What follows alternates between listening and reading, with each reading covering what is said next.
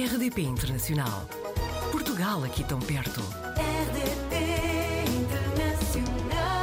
Hoje apanhamos a Carolina Norton de Matos na rede. É de Lisboa, fez Erasmus em Milão, é formada em Psicologia Clínica e atualmente trabalha na área da proteção infantil em Central Coast, na Austrália, onde vive desde 2019.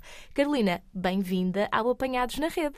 Obrigada. Ainda que tenha sido só um semestre, conte-me como é que foi viver em Milão. Oi, viver em Milão foi muito giro, apesar de, na altura, eu não saber falar ah, uma palavra de italiano Pois. e hum, as aulas eram todas em italiano. Eu fui com a minha melhor amiga na altura e, hum, e nós realmente não percebíamos nada. Tínhamos testes em italiano, aulas em italiano. Portanto, a parte ah, académica foi um bocado difícil, mas foi uma experiência muito gira. Foi a primeira vez que fui viver sozinha, Uhum. ah, com uma amiga, num país diferente, em criámos um grupo de amigos novos, fartámos de viajar, portanto foi sem dúvida uma experiência muito, muito ah, positiva.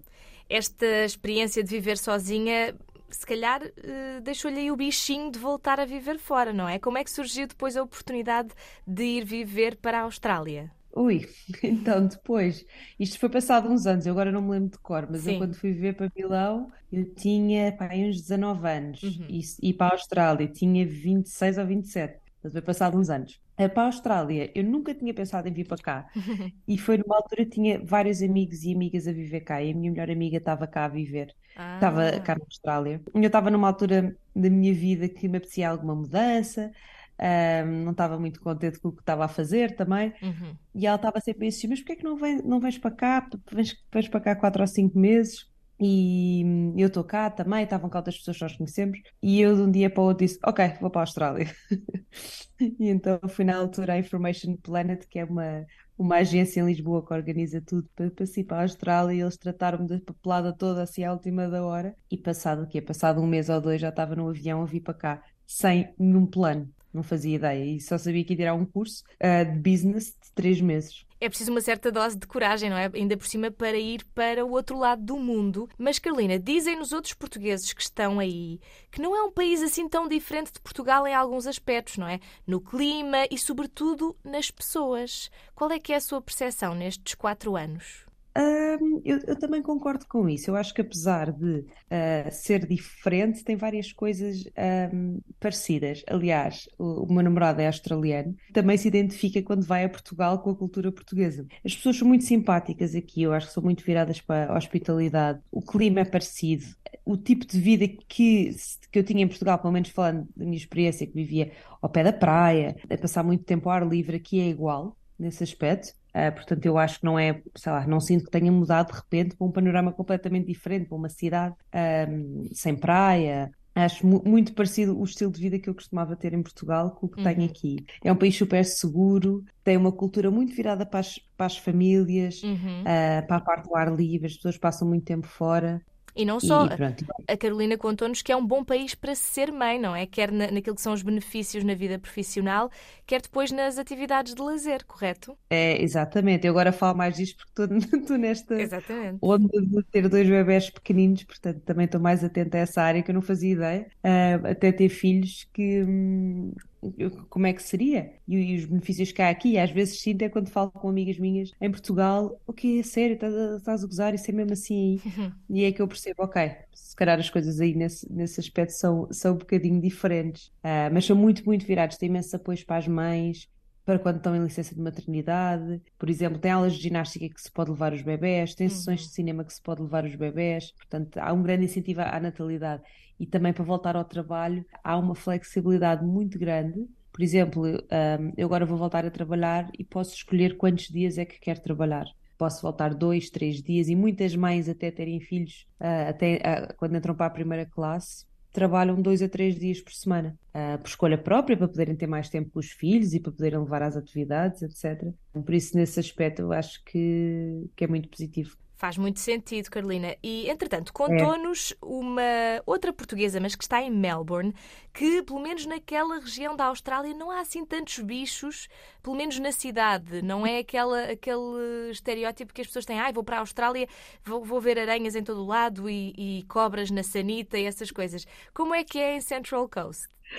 O, o meu pai é, a primeira, é uma pessoa que está sempre a perguntar os bichos, e sobre os bichos e as aranhas, e tem graça essa coisa da Austrália, quando eu vou a Portugal e me perguntam imenso sobre esses animais perigosos, porque assim, eu nunca vi também assim nada, quer dizer, eu às vezes vou acampar e, e, e já nos deparamos com cobras, mas no meio da natureza, não é tipo dentro da minha tenda ou Sim. caravana ou for. Agora, em relação, não sei, eu acho que tinha uma ideia também que a Austrália uma pessoa anda na rua e chocar com animais perigosos toda a hora.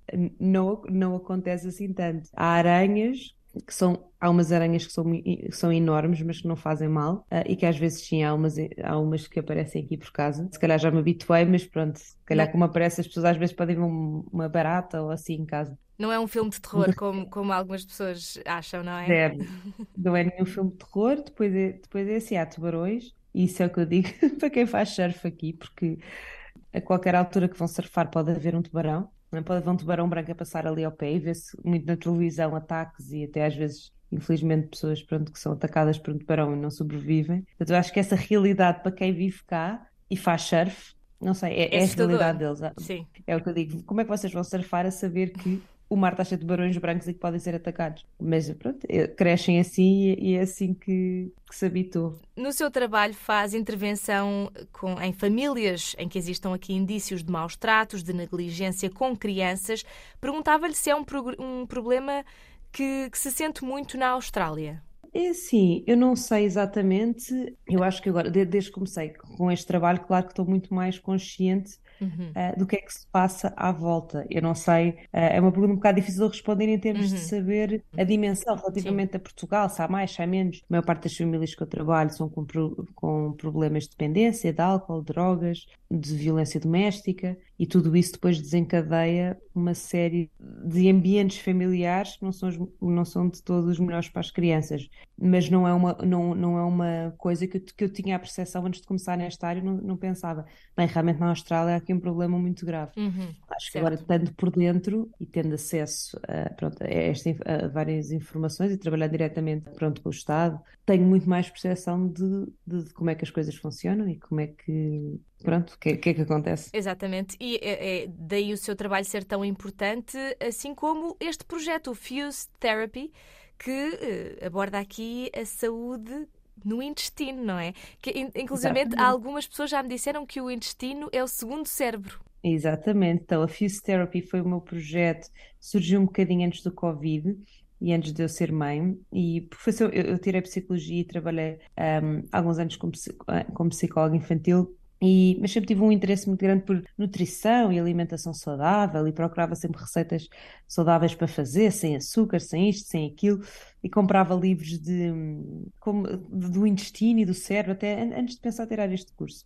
E foi quando estava a trabalhar com crianças com autismo, já há alguns anos em Portugal, Hum. que me deparei em pesquisas com, sobre a dieta GAPS, que, que é uma dieta que através de, de uma eliminação de uma série de alimentos e de, uma, de um equilíbrio da flora intestinal, Uhum. através de um plano alimentar, tem efeitos muito positivos em doenças, em doenças físicas e mentais.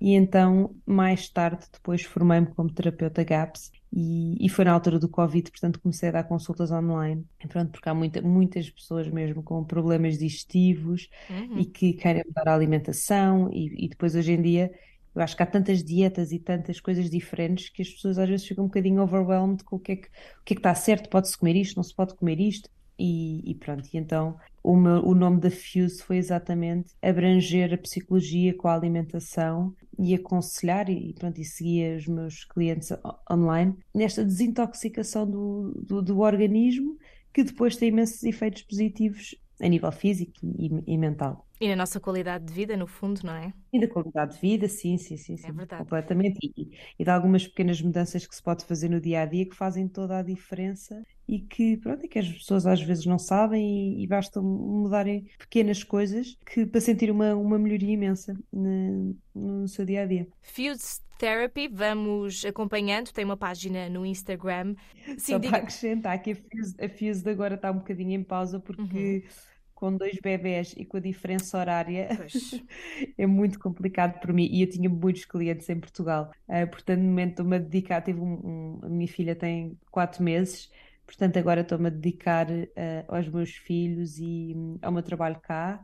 Uh, mas pronto, a Fuse será sempre o meu projeto e voltará a estar ativo um dia.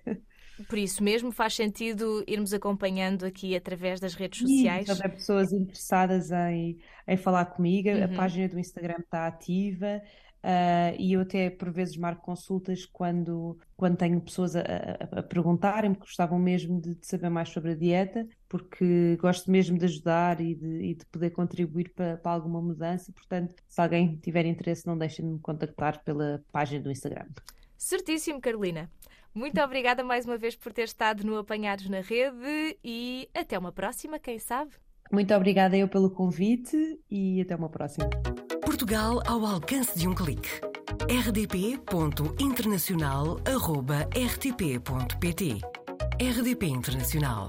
Portugal aqui tão perto.